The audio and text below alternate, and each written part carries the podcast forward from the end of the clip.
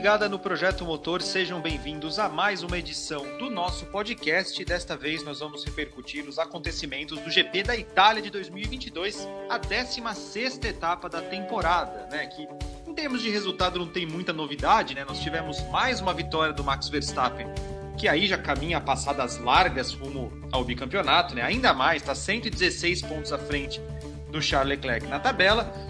Mas também nós tivemos acontecimentos fora da pista também, né? A corrida em si foi movimentada, tem alguns tópicos ali para chamar atenção, mas também dentro e fora da pista aconteceu muita coisa nesse fim de semana, né? Com algumas controvérsias de regulamento, corrida encerrada de forma polêmica com safety car, uma estreia surpreendente do Nick De Vries, né, que já chegou fazendo barulho, e também, né, se for pegar aqui pelo lado mais importante para os brasileiros, nós tivemos a confirmação do título do Felipe Drogovic na Fórmula 2, né? A primeira vez que um brasileiro vence a categoria nesses moldes atuais. E de quebra, ele também já definiu a sua participação no, no mundo da Fórmula 1 ao assinar como reserva da Aston Martin para o ano que vem, né? já para, para esse futuro próximo, inclusive com algumas, com algumas presenças já confirmadas para o fim do ano. Mas a gente tem alguns assuntos aqui, nós vamos por partes para falar neste podcast. Eu sou Bruno Ferreira e, como sempre, tenho a companhia do Lucas Santoc, meu parceiro de Projeto Motor. Lucas, seja bem-vindo a mais uma edição, Lucas. É, eu estava fazendo as contas aqui, né? São 116 pontos é, do, do Verstappen pro, pro Charles Leclerc, né? O Leclerc chegou em segundo em Monza, é, aí se mantém na, na vice-liderança do campeonato. O primeiro match point do Verstappen já vai ser em Singapura, né? Só que ainda em Singapura, para ele matar o título, ele precisa abrir vantagem para o Leclerc, né? Ou seja, ele ainda vai precisar abrir uma vantagem um pouco maior. Caso tudo corra como previsto, né, em, em Singapura, ou seja, se não tiver nenhum abandono de nenhum dos lados, se não tiver nada de muito anormal, é mais provável que o título é, seja esticado até o Japão, e aí o Japão a tendência seria a oposta, né? Se o Verstappen abrir um pouquinho, seria o Leclerc que teria que tirar pontos do, do Verstappen para manter a, a, a, disputa viva, né? Mas de qualquer maneira, né, Lucas? A gente tem aqui é, mais uma vitória é, do Verstappen, são 11 agora no, no, na temporada, né? A gente até falou na edição passada de que ele já está se aproximando do recorde de vitórias em um ano. Tá difícil para pegar o cara, né, Lucas? Fala, Bruno, fala, galera. Não, tá difícil pegar o cara, acho que tá além de o piloto tá muito rápido e muito regulado, o carro também tá muito no chão, né? É, o ritmo do, do conjunto Verstappen é, Red Bull tá muito, muito bom. E, e, e, a conta, né, Bruno, é, ela é muito básica, porque o, o Verstappen ele pode ser campeão daqui duas etapas em Suzuka, independente do que o, o Leclerc fizer, né? Que é o que você falou, né? Que o Leclerc teria que descontar é, ponto talvez em Suzuka já, porque é, a gente ainda tem 164 pontos em disputa até o final da temporada. O Leclerc tem 219, quer dizer que ele só pode chegar a 383 pontos até o final. Como o Verstappen tem 335, se ele fizer mais 48 pontos até o final do, da temporada, ele é campeão. 48 pontos, se ele ganhar as duas próximas corridas, mesmo sem volta mais rápida, é, ele é campeão, né? Então, assim, ou seja, se o Verstappen vencer Singapura e Suzuka, é, independente do Leclerc, ele é, ele vai ser campeão. Ou seja, tá. É uma, não diria nem encaminhado, Bruno. Eu acho que é uma questão agora de contagem regressiva mesmo.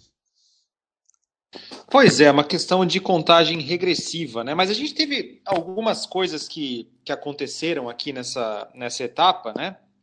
Na verdade, nem tão relacionadas, é, não, não apenas relacionadas ao que aconteceu dentro da pista, mas também é, com relação a futuro, né? Eu acho que a primeira, o primeiro tópico que eu queria trazer para essa, essa edição diz respeito também ao Verstappen. Né? O Verstappen, vale lembrar que ele está comprometido à Red Bull até o final de 2028, né? um contrato ainda muito longo, é uma parceria que vai perdurar. E o, o, uma coisa que já vinha sendo tida como quase certa nos bastidores, né, era de que a partir de 2026 a Porsche eh, seria parceira da Red Bull, ou seja, que a Red Bull seria Red Bull Porsche, né, numa, numa nova fase para a equipe, justamente com a chegada do novo regulamento técnico de 2026. Tudo parecia que era apenas uma questão de formalidade mesmo, são, eram aqueles clássicos segredos mal guardados da Fórmula 1, né, que acontece aos montes. Mas aí, né, tudo deu uma, uma volta, uma reviravolta na história. Nós tivemos a confirmação, mas não a confirmação de que vai acontecer, mas a confirmação de que não vai acontecer. A Porsche anunciou de que as conversas não progrediram, não entraram em acordo e que a parceria Porsche Red Bull não vai sair do papel. Me surpreende, né, Lucas? Porque isso já vinha sendo falado há bastante tempo, já era tido como uma, um assunto quase certo, mas é, agora fica aí uma nuvem de incerteza, né? Se a Porsche vai entrar na Fórmula 1, mas por uma outra porta, o que, que vai ser da Red Bull também. O que, que você achou disso tudo, Lucas? O que, que você conclui desse, desse anúncio? É, é não, a questão de ser surpreendente é porque parecia que estava bem caminhado, né? Então, assim, é, apesar de não ser uma confirmação, mas é, já, é, as duas empresas já estavam até enviando para os órgãos reguladores de, de competitividade, né, no, né, tipo CAD brasileiro, é, de vários países, inclusive foi assim que a gente ficou sabendo que a negociação estava bem caminhada, né, quando porque no Marrocos lá é público esse tipo de documentação e vazou, né? Uh, mas uh, os dois uh, os dois lados acabaram no, naqueles detalhes finais acabaram não chegando a um acordo, né? O, é, o que se fala, inclusive o próprio Christian Horner deixou não é nem o que se fala assim aos ventos, é o próprio Christian Horner deixou meio transparecer que o problema é que a Red Bull queria é, manter uma porcentagem maior assim da equipe, né? não necessariamente só do, da parte de unidade de potência, é, para poder continuar resolvendo os caminhos do time. Né? E a Porsche quer ter um 50-50, o que inclusive, né, Bruno, é, dificulta até a questão de governança, né? porque quando você tem 50-50, né, quem é que decide? Né? Então, e, e, aí a Porsche fez um comunicado oficial para anunciar, né? Até porque como já tinham vazado documentos, né? Ela precisava anunciar, ela tem acionistas e, e mais, né? A Porsche deve fazer um IPO, né? Que é o quando você abre, né? O capital da empresa em bolsa e tudo. É, agora, né? Eles estão para fazer isso, então, ou seja, é, provavelmente até a questão de governança de empresa aberta, né? Eles ainda não são obrigados, mas eles já devem estar colocando isso para valer. Então, por isso até é, é, importante fazer um comunicado de um fato relevante, né? Não vamos investir é, numa equipe de Fórmula 1, porque é muita grana, né? E para a Red Bull, Bruno, que é a sua questão, eu acho que a vida continua normal, sabe? Eu acho que a, a equipe de Fórmula 1 é super bem estabilizada. É, é, lógico que um aporte de uma montadora do tamanho da Porsche seria ótimo, mas acho que não é um grande problema para a Red Bull. E a questão do, do, da, do departamento de motores, né, que eles praticamente criaram uma empresa nova ali só para fazer os motores é, in-house, que se fala, né, que é dentro de casa, né? É, eles já têm ali o orçamento e tudo mais, e o que eu acho que eles estão procurando alguém, é, não necessariamente só para aportar a questão técnica, que seria talvez o que a Porsche faria, mas mais para colocar dinheiro, né? Então, por exemplo, rebatizar o motor, então, por exemplo, eles continuam fabricando, eles que vão fabricar os motores, mas alguém chega com dinheiro para batizar o motor de alguma outra coisa, né? É, de, sei lá, projeto motor, né? então seria um motor Red Bull projeto motor. Então, assim. Imagina, é, Lucas, imagina só. Não é? Aí. Então, assim, eu acho que estão procurando alguém nesse sentido. E o Hamilton Marco, depois do anúncio da Porsche, deu a entender que existem, né? Plano B, plano C mas que também, se eles precisarem seguir só como Red Bull sozinha, não é um problema, porque o, o, o, projeto já está caminhando. Inclusive, o Christian Horner chegou a comentar que eles já acionaram um protótipo lá na fábrica, né? Já tem um primeiro protótipo do regulamento de 2026 que eles já ligaram na mesa de, de dinamômetro. Então, assim, é, o projeto está bem adiantado, né? Então, eu acho que a, dúvida, talvez, Bruno, mais do que a Red Bull, é realmente agora a questão da Porsche. que dava-se como certa a entrada dela na Fórmula 1. A Audi, que é a, a empresa irmã, já, já anunciou que vai entrar mesmo. É, a gente aprendeu, né, Bruno, que como você vê com a questão da Porsche Red Bull, a gente não pode dar nada enquanto que o papel não está assinado, né, que é certo.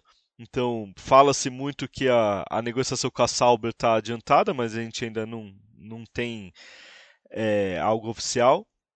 E acho que a Porsche, é, eles dizem que vão continuar olhando opções. É, inclusive está isso no comunicado oficial, mas agora a gente precisa saber, né? A gente precisa esperar é, quais são essas opções reais e a maneira como se vai dar, né? Isso, né? É, diz inclusive que pode ser que até aquela candidatura do Andretti como a 11 primeira equipe, né, pode ganhar força aí, né, caso a Porsche resolva fazer uma parceria com ele, o que eu não sei se é o caminho mais provável, mas lembrando que na Fórmula E a, Andretti já está se unindo à Porsche, né?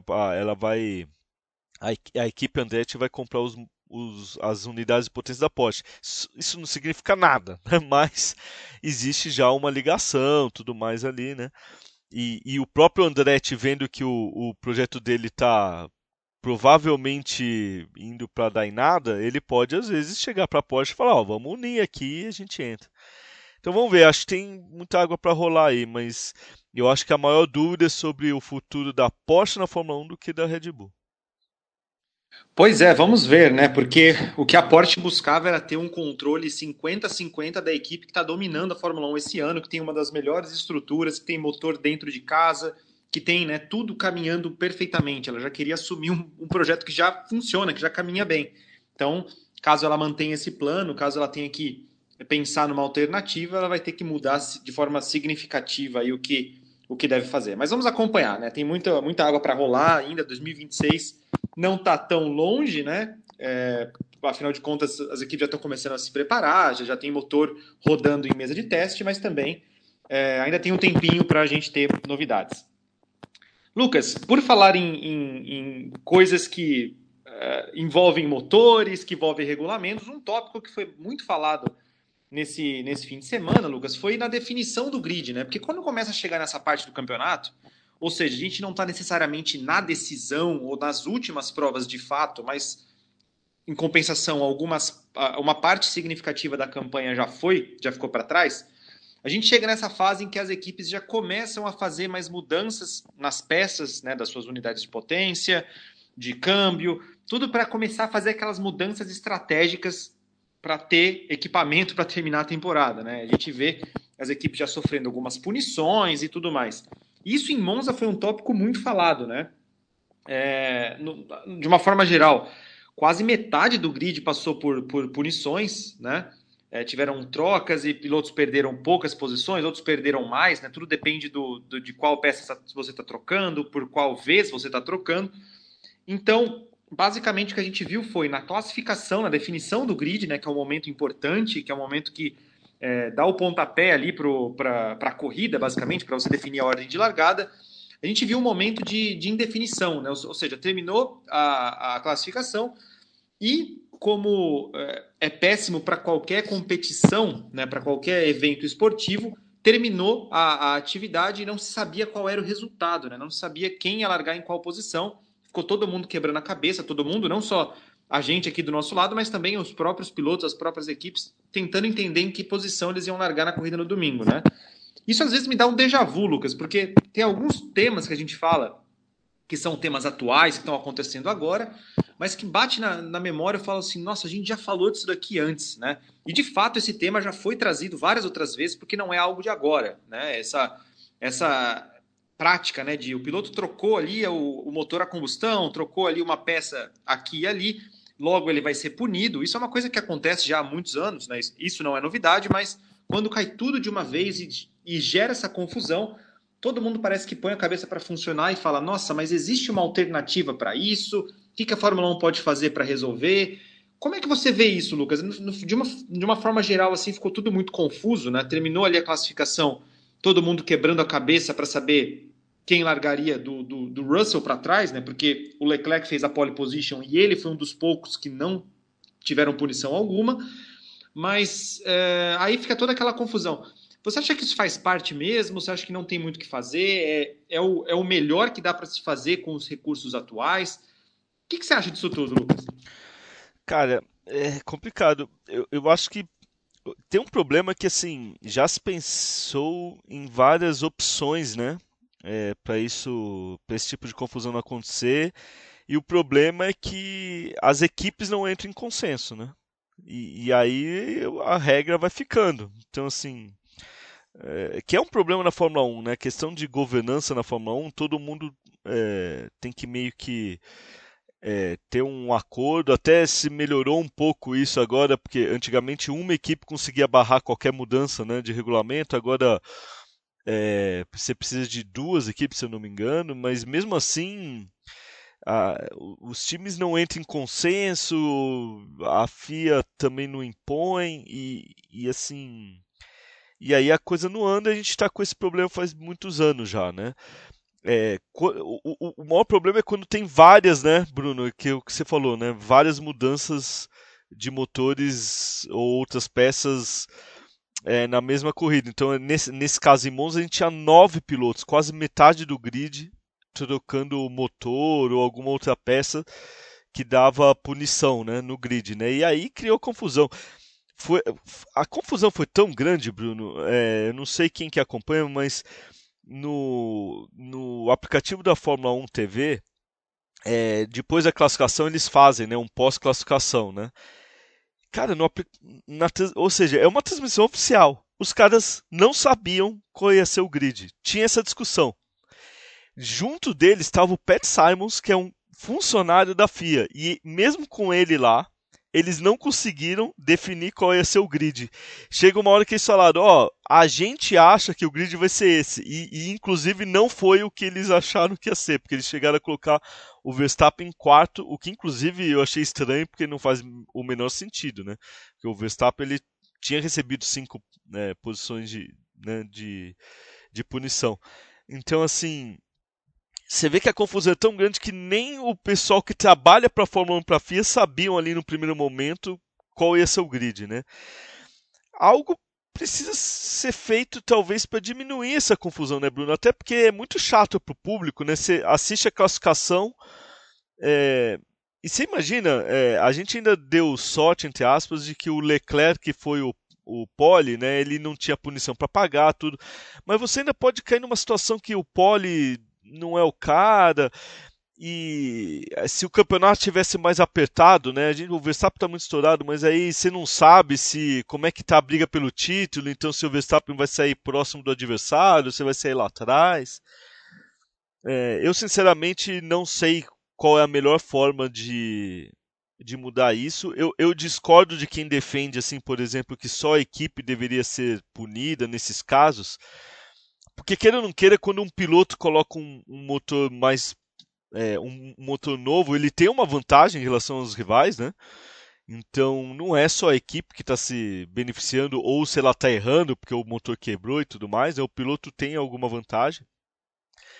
É, agora, como resolver isso, eu não sei. É, existe uma corrente, né? lembrando que é, nos próximos anos, além do teto orçamentário das equipes, nós teremos um teto orçamentário das montadoras de motor, né, das fornecedoras de motor, né? Então que isso geraria até assim um, um uma limitação é, por via indireta de quantos motores a, aquela montadora poderia fabricar durante a temporada e tudo mais, o que talvez poderia ser uma forma de barrar é, as equipes terem, é, mais fortes ficarem trocando de motor toda hora, então que talvez não precisaria aí de uma punição. Eu, eu não sei se funcionaria assim, teria que ver esse cálculo do teto orçamentário. Mas, cara, é, é o famoso. É, no momento é isso que temos. Acho que a FIA poderia, talvez, de uma forma mais engenhosa, é, fazer uma regra que pelo menos fique mais previsível é, onde os pilotos têm que largar quando tem esse tipo de punição. Mas eu não tenho resposta não, Bruno. Você tem? Ah, eu também não. Eu acho que isso o pessoal que vai ter que quebrar a cabeça para chegar na conclusão, né? É sobre isso que você falou, né? De que, ah, mas muita gente fala que não é justo punir o piloto quando o erro da equipe. Não tem como separar uma coisa da outra, né? Isso, se um piloto faz uma besteira e perde posição no grid, a equipe também perde posição no grid. É, piloto e equipe e carro são a mesma coisa, né? Então, tem, eu sei que tem uma, uma uma frente que vai por essa opinião, né, de que ah, mas se, é, se é uma falha da equipe, não vai punir o piloto, mas isso simplesmente não tem como separar porque piloto e equipe competem juntos, né? É, desde você ter um carro que é melhor ou um carro pior, isso tudo é o trabalho de uma equipe em conjunto com o piloto. Então, é, isso torna tudo ainda mais complicado para resolver, né? Porque é, é, ao mesmo tempo que isso seja um regulamento, é uma técnica do regulamento para você evitar que o, os custos saiam de controle, que as equipes que têm mais dinheiro possam fazer mais desenvolvimento, que era o problema que existia antes, né? Acho que nas décadas anteriores esse era o problema de que as grandes equipes podiam trocar motores livremente, né? usavam o motor só para classificação, botavam um motor novo na corrida, enquanto que quem tinha menos dinheiro tinha que se virar com o mesmo motor por um longo tempo, né? E aí para você tentar neutralizar isso, ok, coloca essa limitação, mas como é que você vai controlar isso, né? Como é que você vai limitar as pessoas que extrapolam o que está no regulamento. É realmente bem complicado de se resolver, mas de qualquer forma não é uma coisa não é uma coisa legal, né? Não é uma coisa bacana de se ver, principalmente quando a própria Fórmula 1 não sabe, né? Chegar no final da, da transmissão e show da Fórmula 1 TV, eles não sabem falar qual foi o grid e, e ficam palpitando e palpitam errado, é, é, realmente não é o que a Fórmula 1 quer também, né? Mas enfim. É, aí, Lucas, o que, que nós tivemos então, né? Nós tivemos o, o Leclerc realmente na pole position. Teve né? corrida, né, Bruno? A gente também teve, nesse, nisso tudo, também tivemos uma corrida. E o curioso foi isso, né? A gente é, tentava projetar como é que seria esse embate, né? Em termos de volta rápida, de volta lançada, o Leclerc levou a melhor em cima do Verstappen, né? Fez a, a pole position de fato ali. Não foi por uma margem muito grande, né? Foi por um décimo ali, mas foi é, é, a pole position do, do Leclerc é, em Monza e o Verstappen teve que pagar essa punição e largou de sétimo, né? Perdeu cinco posições, realmente pagou as cinco, as cinco posições de forma total, né? Ou seja, classificou em segundo, largou em sétimo. E aí, assim, tudo dependia muito do quão rapidamente o Verstappen poderia avançar, né? A gente sabe que tudo pode acontecer, né? Que em Monza, principalmente, que é uma primeira chicane depois de uma reta relativamente longa, então é muito fácil de ter um toque ali naquele primeiro, naqueles primeiros metros de corrida, mas é, de uma forma geral o Verstappen conseguiu avançar bem e aí se criou ali o cenário, né? Quem que vai levar melhor? É, o Leclerc tem condições de se manter à frente, o Verstappen vai precisar caçar. Como é que vai ser essa caça do Verstappen é, para o Leclerc? Porque de uma forma geral, né, Lucas, acho que o cenário da, da Holanda meio que se repetiu, né? De que na classificação deu jogo entre Red Bull e Ferrari, realmente teve competitividade ali, não foi uma, um massacre de nenhum dos dois lados, mas na corrida parecia que o Verstappen tinha aquele a mais, né? Tinha aquela vantagenzinha ali que não foi um massacre, não foi uma passada de carro como foi em Spa, por exemplo, mas foi aquela distância que foi muito decisiva, né? Pelo menos essa foi a leitura que eu fiz. Curiosamente, sendo Zandvoort e Monza pistas praticamente opostas, né?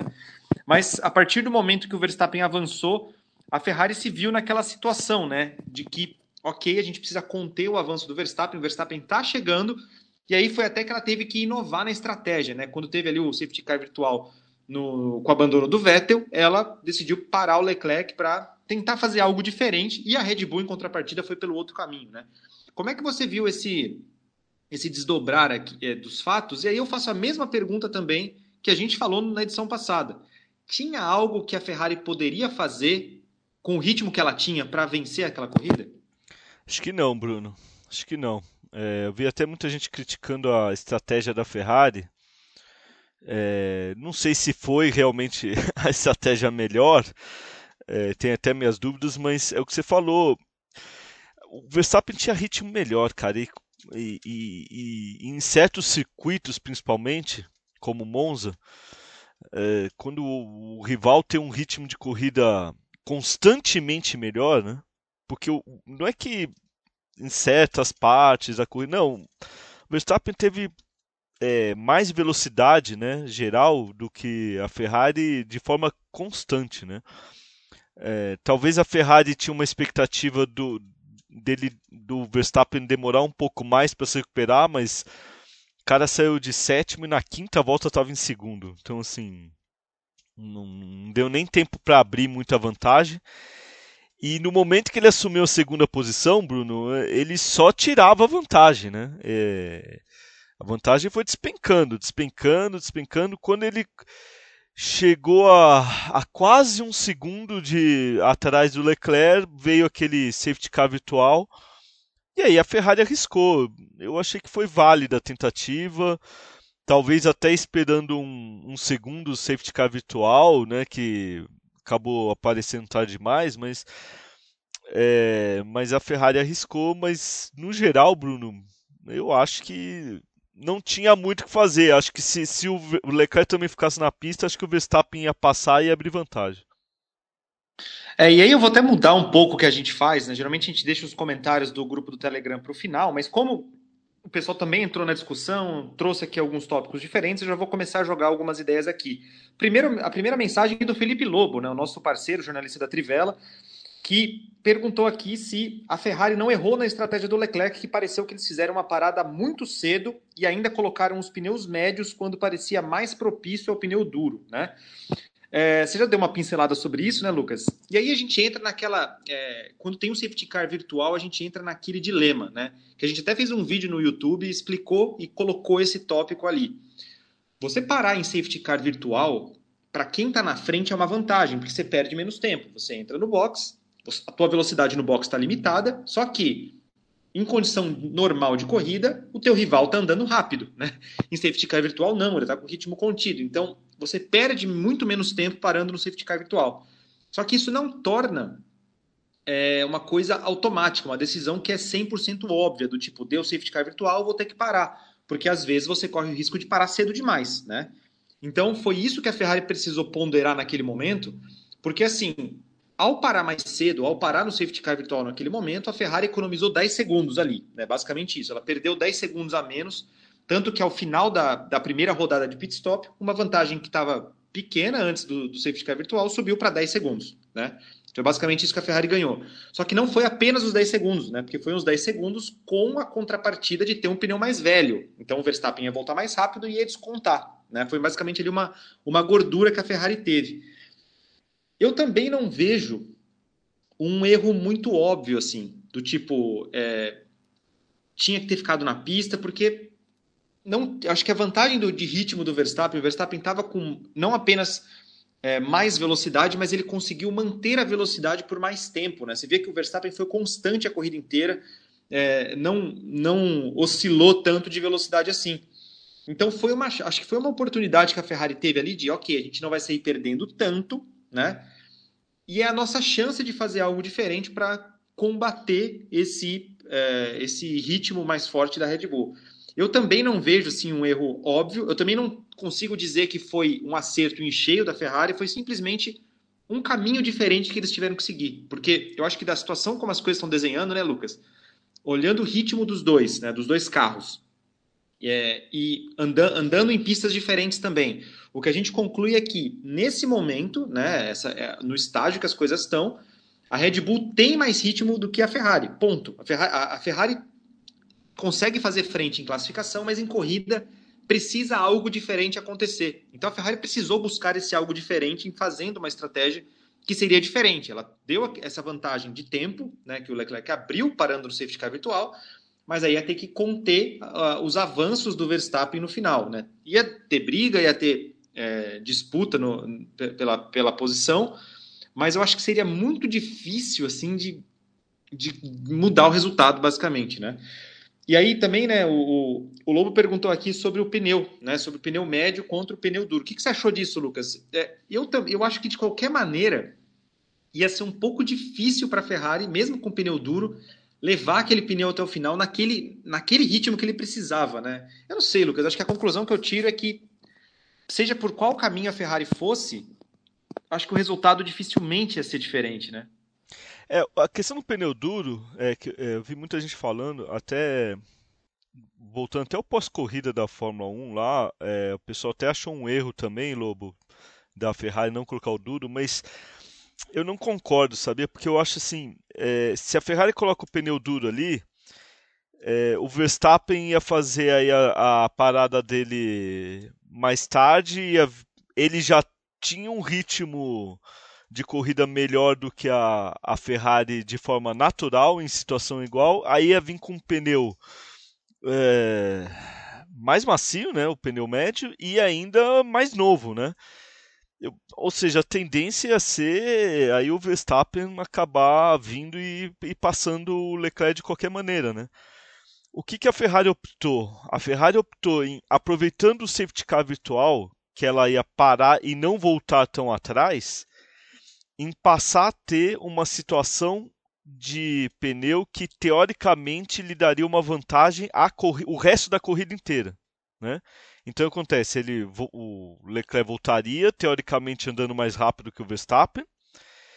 Aí tudo bem, ele teria ele teria que ir atrás do Verstappen. Aí quando o Verstappen fizesse a parada, ele ia ter mais ou menos um pit stop de vantagem, né? Porque mesmo que ele não passasse o Verstappen antes da parada dele, ele o, o Leclerc teria tempo para encostar, porque a, a diferença não ia ser tão grande por causa do safety car virtual. Aí mesmo que o Verstappen tirasse margem nessa depois da parada dele, o Leclerc pararia em certo momento e aí inverteria no, no final da corrida, né? tendo um pneu melhor para buscar o Verstappen e tentar a ultrapassagem no final. A, a, a teoria da Ferrari era, era essa. O que eu acho que a Ferrari não contava é, era que o, o Verstappen, mesmo com um pneu macio já mais desgastado do que o, do que o pneu médio que o, o, Leclerc colocou depois da primeira parada, ia continuar andando praticamente no mesmo ritmo. Então, assim, o Leclerc não conseguiu tirar a vantagem. É, o Leclerc era muito pouco mais rápido que o Verstappen. Então... É, Lucas, só para complementar, só para complementar, se a gente fosse ver assim o cálculo, né, o, o Leclerc parou depois e voltou com um pneu mais novo a conta mais ou menos é que ele tinha que tirar um segundo por volta, né? Ele chegou, andou no começo no mesmo, no mesmo ritmo, andou um décimo mais rápido, demorou algumas voltas, mas ele andava só meio segundo mais rápido, seis décimos por volta, né? Ainda assim isso. era muito insuficiente.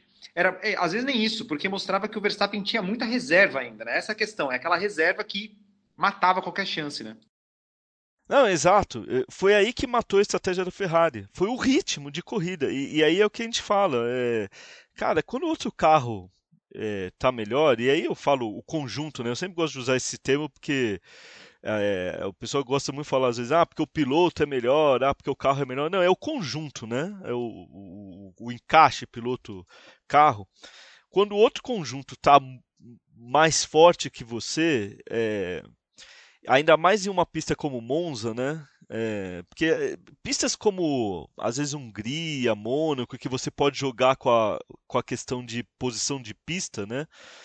Às vezes até uma estratégia pode vencer um carro que é melhor, mas pistas como Monza é, é, é muito difícil bater um carro que é um conjunto que é melhor que você, sabe? Então assim, quando o Verstappen continuou seguindo com o ritmo, mesmo que o pneu macio velho é, praticamente na mesma toada do Leclerc, ou, ou num ritmo, vai, menos abaixo do esperado, né? Aí mata a estratégia dos caras, entendeu? Aí não, não tinha muito o que a Ferrari fazer, acredito.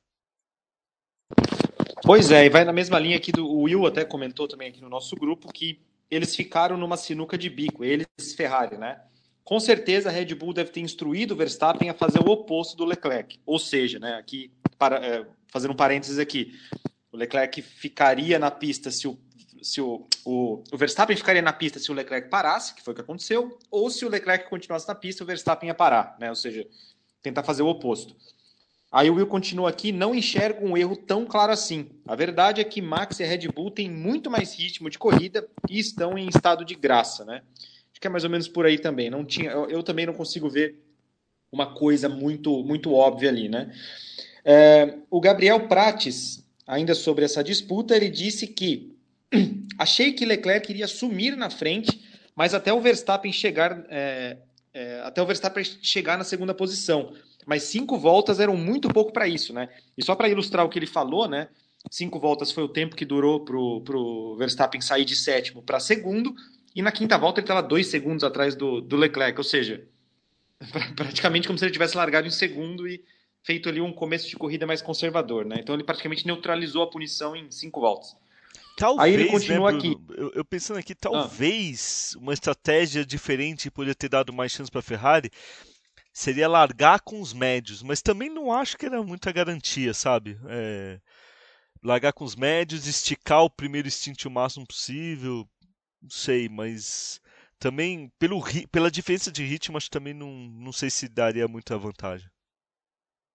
Pois é. E aí o Gabriel continua aqui dizendo: ainda assim, por conta de o carro da Ferrari estar com menor carga aerodinâmica, imaginei que seria uma disputa possível que nos foi tirada com as intervenções de safety car e safety car virtual. Concordam? Eu também não sei, eu não sei se eu, se eu veria uma disputa é, muito clara, assim, né?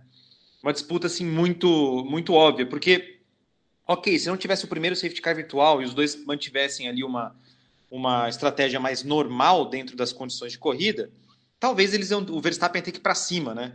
Eu só não sei se ele teria muita dificuldade de fazer essa ultrapassagem, sinceramente, vendo como ele conseguiu abrir é, do, do, restante do pelotão. O Verstappen tinha muita vantagem, né? Se a gente olhasse ali os setores, era muita vantagem no segundo e no terceiro, principalmente no segundo ali, né? Que é o trecho que tem a, a, as duas de lesmo, né? Que é o trecho que ele ganhou bastante vantagem. No primeiro, que era o setor de, de reta, o, da reta mais longa, da saída da parabólica, né, que agora curva Michele Alboreto até a primeira curva, naquele trecho a Ferrari conseguia fazer frente. Mas o problema é que no restante a vantagem da Red Bull era muito grande, né? Eu também não sei se ia mudar muita coisa. É... E aí ele continua, Lucas. Ele faz aqui o Gabriel continua fazendo um comentário aqui sobre o Daniel Ricardo, mas a gente pode falar dele daqui a pouco. O Leandro é, diz que parece que a nova diretriz que entrou em vigor na Bélgica atingiu em cheio a Ferrari, pois a diferença para a Red Bull aumentou e muito. O Verstappen pode largar em qualquer lugar que ele tem chance de vitória. O sentimento nessa temporada de frustração, a temporada foi dominada pela Red Bull e Verstappen e nunca tivemos de fato um campeonato. E aí, Lucas, você também viu esse ponto de virada assim que deu um desequilíbrio? Como é que você como é que você analisa isso? Cara, é curioso, né? É... Eu acho que a Red Bull já estava, o conjunto já estava mais afinado antes, mas eu, eu entendo um pouco a observação dele que depois da diretriz parece que a diferença aumentou, né? É... É, é, é difícil fazer essa análise, né? Sem o, os dados uh, internos, assim, né? Da, da, das equipes. Né? É bom lembrar que, por exemplo, Hungria, que o Verstappen deitou também, foi antes da diretriz, né? Mas uh, é, é, é, uma afirmação difícil de fazer, mas eu entendo a, a desconfiança. Que, que, a Red Bull pode ter se encaixado melhor Ferrari, do que a Ferrari nessa diretriz. Para quem não sabe, né, é sempre bom lembrar né, que a diretriz é que novos formatos de inspeção sobre a, o, como que o, o assoalho estaria flexionando, né? É, eu, então, Bruno, eu não sei a sua opinião. Até me parece realmente que a distância aumentou, mas eu não sei se necessariamente foi só essa questão. É, eu também acho que parece ser mais uma pá de cal mesmo, assim, até para e na linha do que a gente vinha falando nas últimas edições, né, até antes dessa, dire dessa diretiva técnica entrar em, em, em, vigor, né? Porque o que a gente via era, em alguns momentos o carro da Ferrari fazia frente ao carro da Red Bull, isso fez, né? O começo da temporada foi bem parelho, só que até em questões operacionais, né? A Red Bull teve aquelas duas falhas mecânicas com o Verstappen no começo do ano, no Bahrein e na Austrália, e aquilo deu ali um ar de igualdade, digamos. Só que dali para frente, o que a gente viu foi a Ferrari também desperdiçando vários pontos por questões operacionais, estratégicas, erros de piloto, falhas mecânicas, um, um bolo de coisa. Então, ok, a, a, diretiva técnica até parece ter deixado ali uma vantagem um pouco mais clara, né, um pouco mais categórica do Verstappen para o resto, mas o campeonato já estava já difícil para o Leclerc antes disso, né? Então, eu acho que é uma, é uma combinação de fatores também. E, e aí, Lucas, O Gabriel também faz o seguinte comentário aqui, né? Um pouco mais atrás, o Gabriel Prates, né? Que a gente teve aqui também o Gabriel Cassini, mas o Gabriel Cassini falou sobre um tema que a gente já vai trazer, mas eu já leio a mensagem dele daqui a pouco. O Gabriel Prates diz também, para complementar, um pouco mais atrás achei que o Ricardo fez uma corrida exatamente como a do ano passado, de administração da posição de pista. E ali ele mostrou que quando tem uma condição melhor de posicionamento em pista, em um carro que ele não se adaptou bem, ele ainda dá resultado com essa performance, ele, ele se coloca melhor para uma posição de titular no ano que vem. De Vries entra nesse bonde pelo mesmo argumento, apesar de se tratar de uma corrida só. Então vamos separar aqui os temas, né, Lucas? Primeiro falando sobre o Daniel Ricardo, que até, até indiretamente causou um dos tópicos de, de controvérsia no final da prova, já que foi o abandono dele que fez com que a prova terminasse em safety car. É, uma dificuldade que se tem em, Monza, né, e até mostra como que o Verstappen sobrou, é que quando você está no meio do pelotão, é muito fácil de você entrar no trenzinho do DRS, né? Ou seja, você está ali, no, o carro da tua frente tem DRS também, então mesmo quando você usa o DRS, ele está neutralizado, né? O Verstappen conseguiu passar por cima de todo mundo e, e, ganhar esse terreno. Mas o Ricardo, ele tinha um carro que, é claro que a gente está vendo que ele não está se adaptando ao carro, isso está refletido na, nos resultados, na pontuação, nas classificações e tudo mais. Mas ele estava conseguindo se manter ali, né? Estava conseguindo se manter, conseguiu fazer uma corrida boa, conseguiu né, evitar ser ultrapassado, enquanto que os carros de trás não avançavam, muito porque os outros carros estavam já no trenzinho do DRS. Agora, se vai fazer uma diferença para o ano que vem, Lucas, você, você vê dessa forma, é, eu, eu, também, eu acho que de uma forma geral não vai ser um resultado bom que vai apagar a passagem dele pela McLaren, sinceramente. Assim como a vitória que ele teve em Monza no ano passado não anulou o fato de que ficou devendo, né? Ficou devendo. O que, que, você acha disso? Não, tá devendo, também acho que não é um desempenho que vai fazer diferença. E outra coisa, eu questiono também se o desempenho dele era tão bom, porque é, ele terminou a primeira volta em terceiro, depois tudo bem, o Verstappen passou, aí ele se manteve ali em quarto, aí tudo bem, perdeu também a posição para o Sainz, que é uma posição esperada, cai para quinto.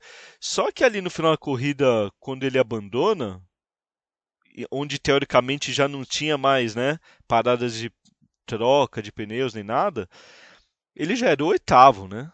E, atrás, inclusive, do Norris, né? Que tinha caído bastante no começo da prova. Então, assim, é, nem acho que ele estava mantendo tão bem assim a posição dele. É, acho que a passagem do Ricardo pela McLaren é terrível, cara. E acho que tirando o Monza ali, realmente aquele, aquela vitória dele ali, acho que não lembro de mais nenhum momento que é, que é possível defender ele, assim. E, e, e mesmo que ele fizesse uma corrida boa em Monza, que convenhamos também, é, é, um circuito que ajuda muito nessas questões de piloto, né? Porque é, é uma característica muito específica de circuito e de acerto de carro, né? Então, assim, não estou falando que é mais fácil, tá? Mas é, é, é um circuito em que as dificuldades de adaptação a carro e tudo mais diminuem muito, né? Então, acho que é um, é um circuito que, mesmo que ele tivesse um desempenho incrível de novo, acho que não é isso que vai salvar ele. E Lucas, é, o, o, Gabriel mencionou também o Nick De Vries, né, que foi ali uma, uma, uma das grandes sensações da prova. Né? O, o, o Nick De Vries também está ligado um pouco no tema que você já falou agora, sobre essa questão de ser uma pista que ela é muito específica em vários sentidos. Mas vamos por partes. O Nick De Vries assumiu ali em cima da hora o cockpit da Williams, né? Foi até um fim de semana bem estranho para ele, porque ele tinha feito um treino de sexta-feira pela Aston Martin, né? Ele substituiu o Vettel naquela, naquela regra de que cada equipe tem que botar dois pilotos para andar na sexta-feira. Ele fez o, treino, o primeiro treino livre pela Aston Martin e depois estava seguindo a vida dele ali, né? Ele quer reserva da Mercedes, fica ali como é, o reserva ali, o, o cara que está pronto caso alguma emergência surja. E surgiu uma emergência, né? O Alexander Albon teve um problema de apendicite, né? Que precisou fazer cirurgia e tudo mais, ficou fora da prova.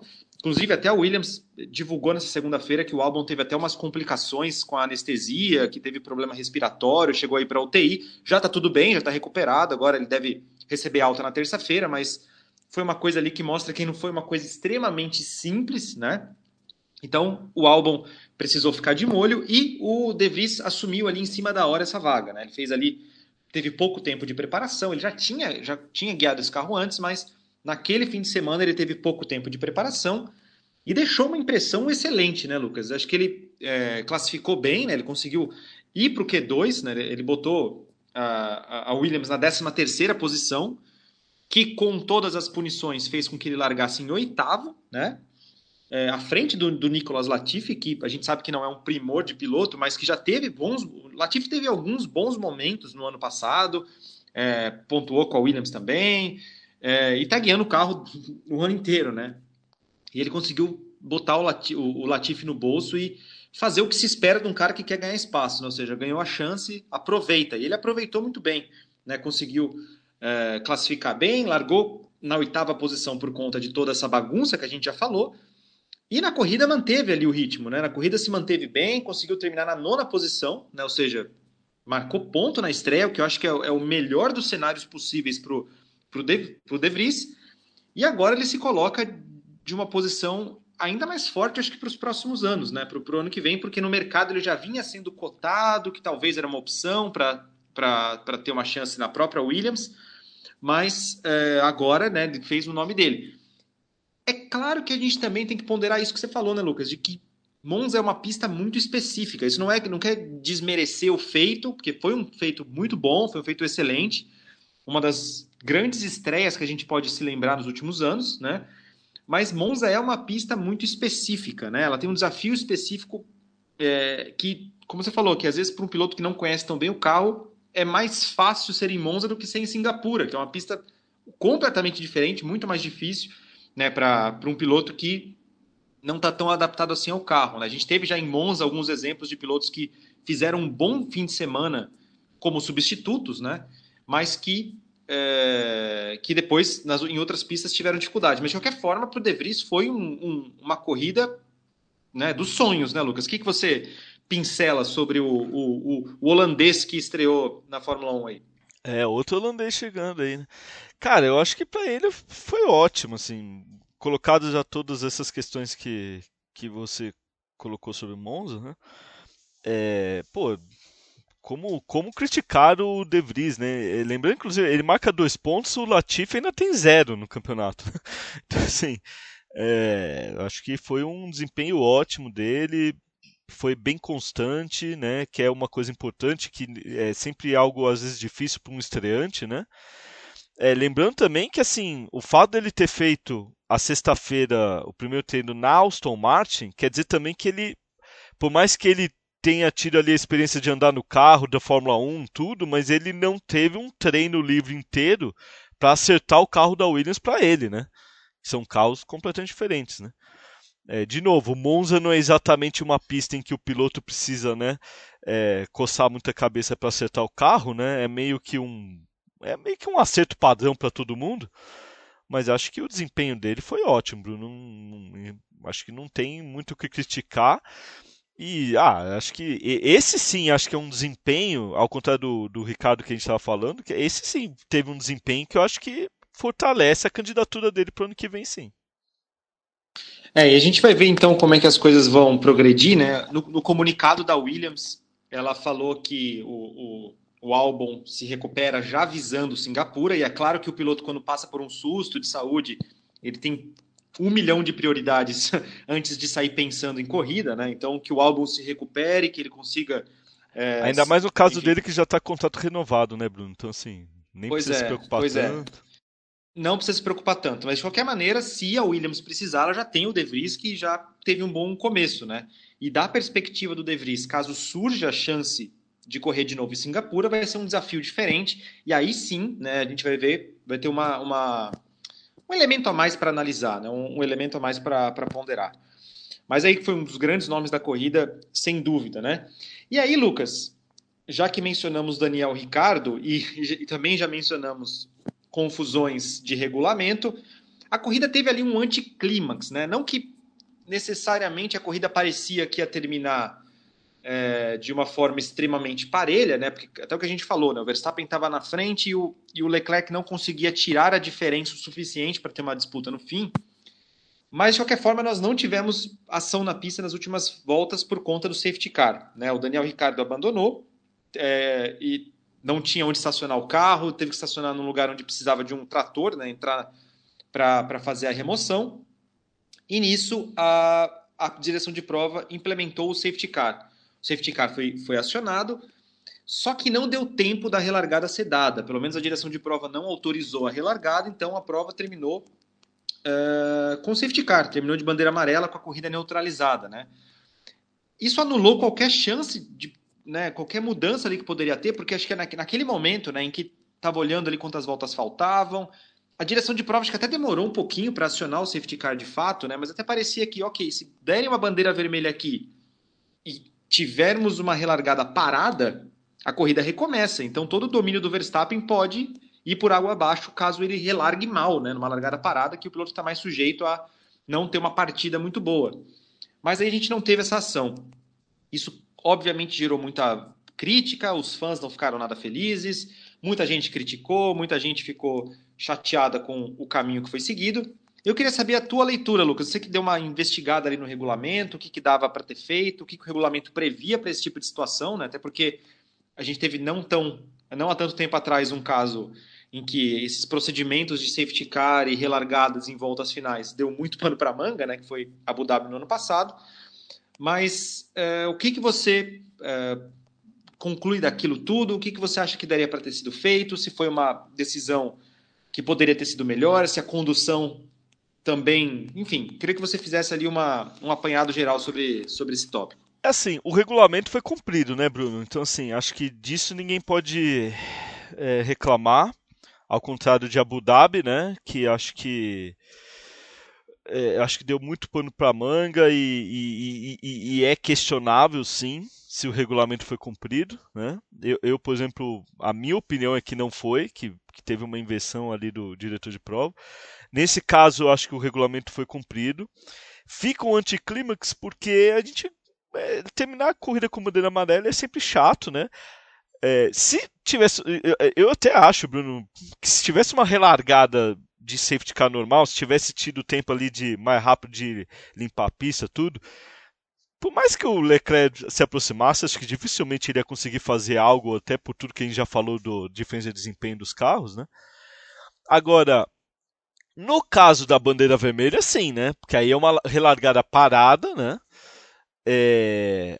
A gente teve um. Tem, teve corrida o ano passado, né? Em em Baku, que a gente teve uma bandeira vermelha faltando duas ou três voltas, agora não me recordo é, o número preciso, mas, ou seja, é, tem aí um, uma, um exemplo recente até, né?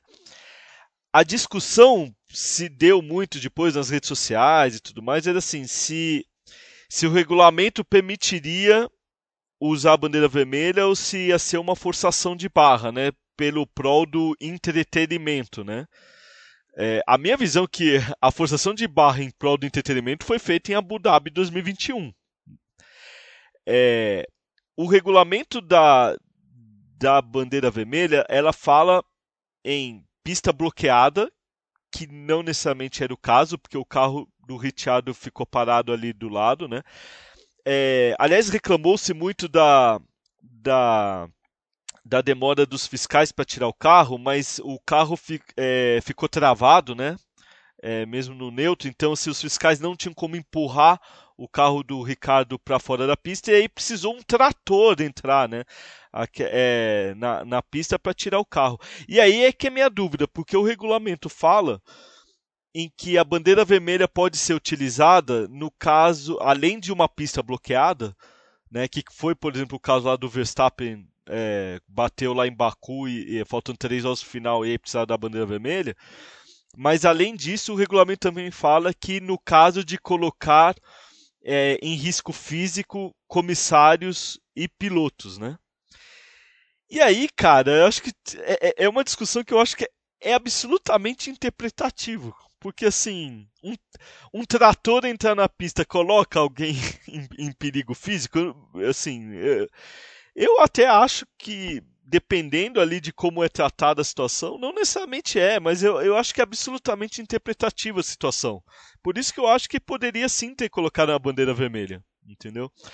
É, porque, queira ou não queira, você está colocando um trator na pista, os fiscais têm que ficar em volta ali para amarrar, para subir o trator, é, para subir o carro, para ajudar ali o carro a não ficar virando, né? Normalmente eles ficam segurando embaixo. E com safety car, os outros carros estão passando, né? Devagar, mas estão, né? Então, assim, dependendo da, da interpretação da pessoa, era, podia ser sim uma bandeira vermelha. Então, assim, é, essa, essa é a minha visão. Não foi feito nada de errado, mas dependendo da interpretação, a gente podia ser sim uma bandeira vermelha para recomeçar a corrida ali faltando duas, três voltas. Pois é, né? Um trecho interpretativo ali que acabou é, gerando essa, essa, repercussão toda, mas realmente é uma questão de, de, qual é a situação que gera perigo. A gente tem que é, vai muito da, da, leitura de cada um, vai muito mais dos argumentos que são usados. Não é uma coisa muito preto no branco. É, e Lucas, então para a gente ir para o nosso último tema, que eu acho que é até um tema de muita repercussão, né? Ou seja, um tema último, mas não menos importante, foi a, a confirmação do título do Felipe Drogovic na Fórmula 2, né? Como eu até falei na abertura, é a primeira vez que um brasileiro ganha a categoria, a Fórmula 2 nesses moldes atuais, né? Desde que a categoria virou Fórmula 2, desde que ela era GP2, nenhum brasileiro havia sido campeão. Nós tivemos é, alguns pilotos que ficaram com o vice, né? O Luiz Razia, o Bruno Senna, o Lucas de Graça e o Nelsinho Piquet. É, e o, o, o Drogovic foi o primeiro piloto desde o Bruno Junqueira em 2000 né? 2000 foi o ano em que o Drogovic nasceu, né? Que ganhou esse, essa última categoria é, do, é, da, da, escadinha até a Fórmula 1, né? Na época era a Fórmula 3000, Fórmula 3000 Internacional, que o Bruno Junqueira ganhou no ano 2000, né? É, o título estava bem encaminhado, né? Acho que a gente até tinha falado na edição passada de que havia até uma chance muito real do, do Drogovic ser campeão já na corrida de sábado, na corrida sprint, né? Que foi o que aconteceu de fato. Ele foi campeão mesmo tendo durado 40 segundos a corrida dele, né? Abandonou logo no começo, mas o Theo Pourchaire, que era o único piloto que podia fazer frente, também não conseguiu lá grande coisa, né? Então o Drogovic conseguiu o título dele já no sábado, né? Primeiro, Lucas, eu queria que você falasse sobre a conquista, né? Sobre o que, que representou aquilo, o que, que o que, que dá para concluir desse ano todo, né? Porque a Fórmula 2 ela tem anos muito diferentes, né? Tem alguns anos em que parece que todo mundo está de olho no que está acontecendo na Fórmula 2, que tem muitos nomes que estão borbulhando ali. E 2022, né, pensando em 2023, parece, até, até pelo fato de o mercado da Fórmula 1 estar tá meio travado, né, você não tem ali muita possibilidade. É, como é que vai ser esse ano? Assim? O que, que vai ser lembrado? Como é que vai ser marcada essa conquista do, do Felipe Drogovic, que se torna aí o primeiro brasileiro campeão da, dessa Fórmula 2?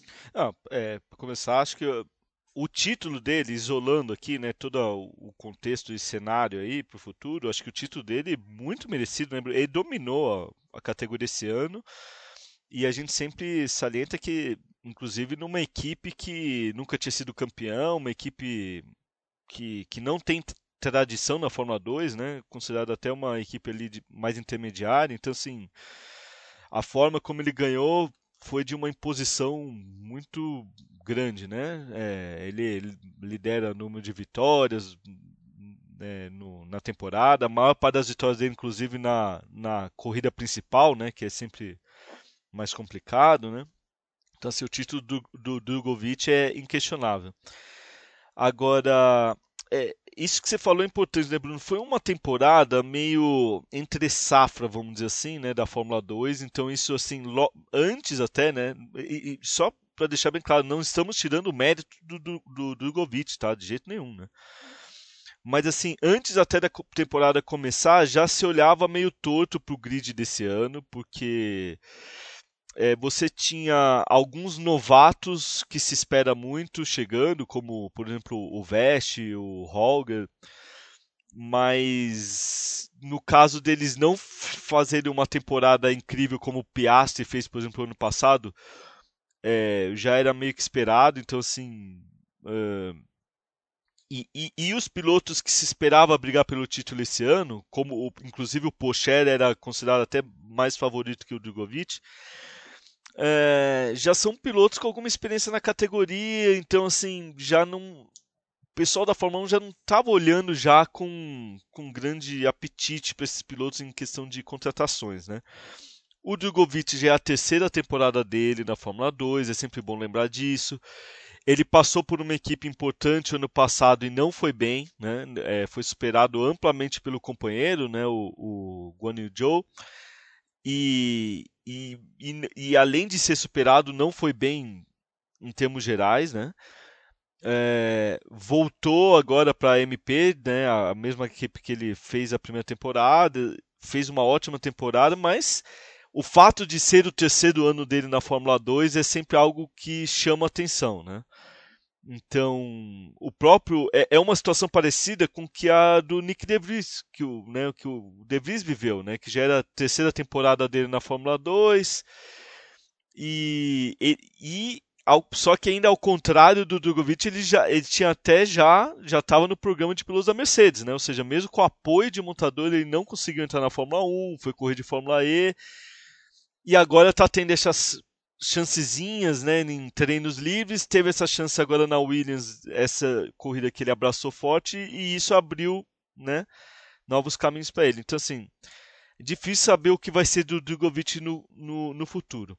Nesta segunda-feira, né, a gente está gravando agora é, segunda-feira, final da manhã, hoje cedo, é, o Drogovic foi anunciado para o programa de pilotos da Aston Martin, é, isso significa que ele automaticamente vira o piloto reserva da equipe já de forma imediata, né? A, a Aston Martin não tinha um piloto reserva dela, né? Ela compartilhava ali dos pilotos da Mercedes.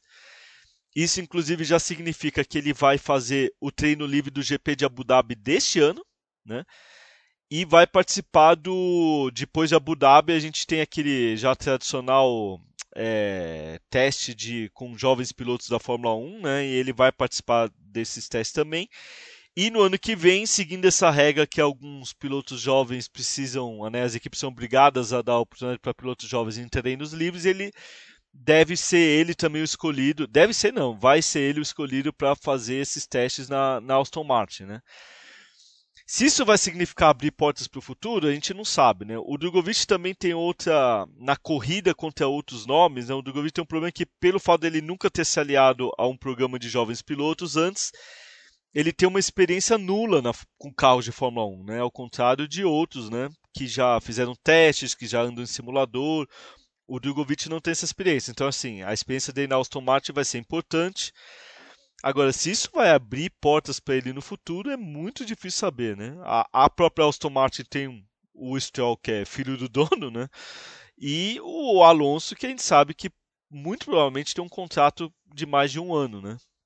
Então, assim, difícil saber qual é o futuro do Drogovic, mas independente de qualquer coisa, é, é legal ver também o título dele como um título né, de forma isolada. Ele acabou de ganhar a categoria diretamente abaixo da Fórmula 1. Né? Então acho que é um título importante para a carreira dele, seja ela para onde ela for depois, e até para o automobilismo brasileiro em termos assim de até agitar, né, as pessoas, o público teve né, teve ali uma agitação grande nas redes sociais, né, o, teve a hashtag Durugodei e tudo mais, né?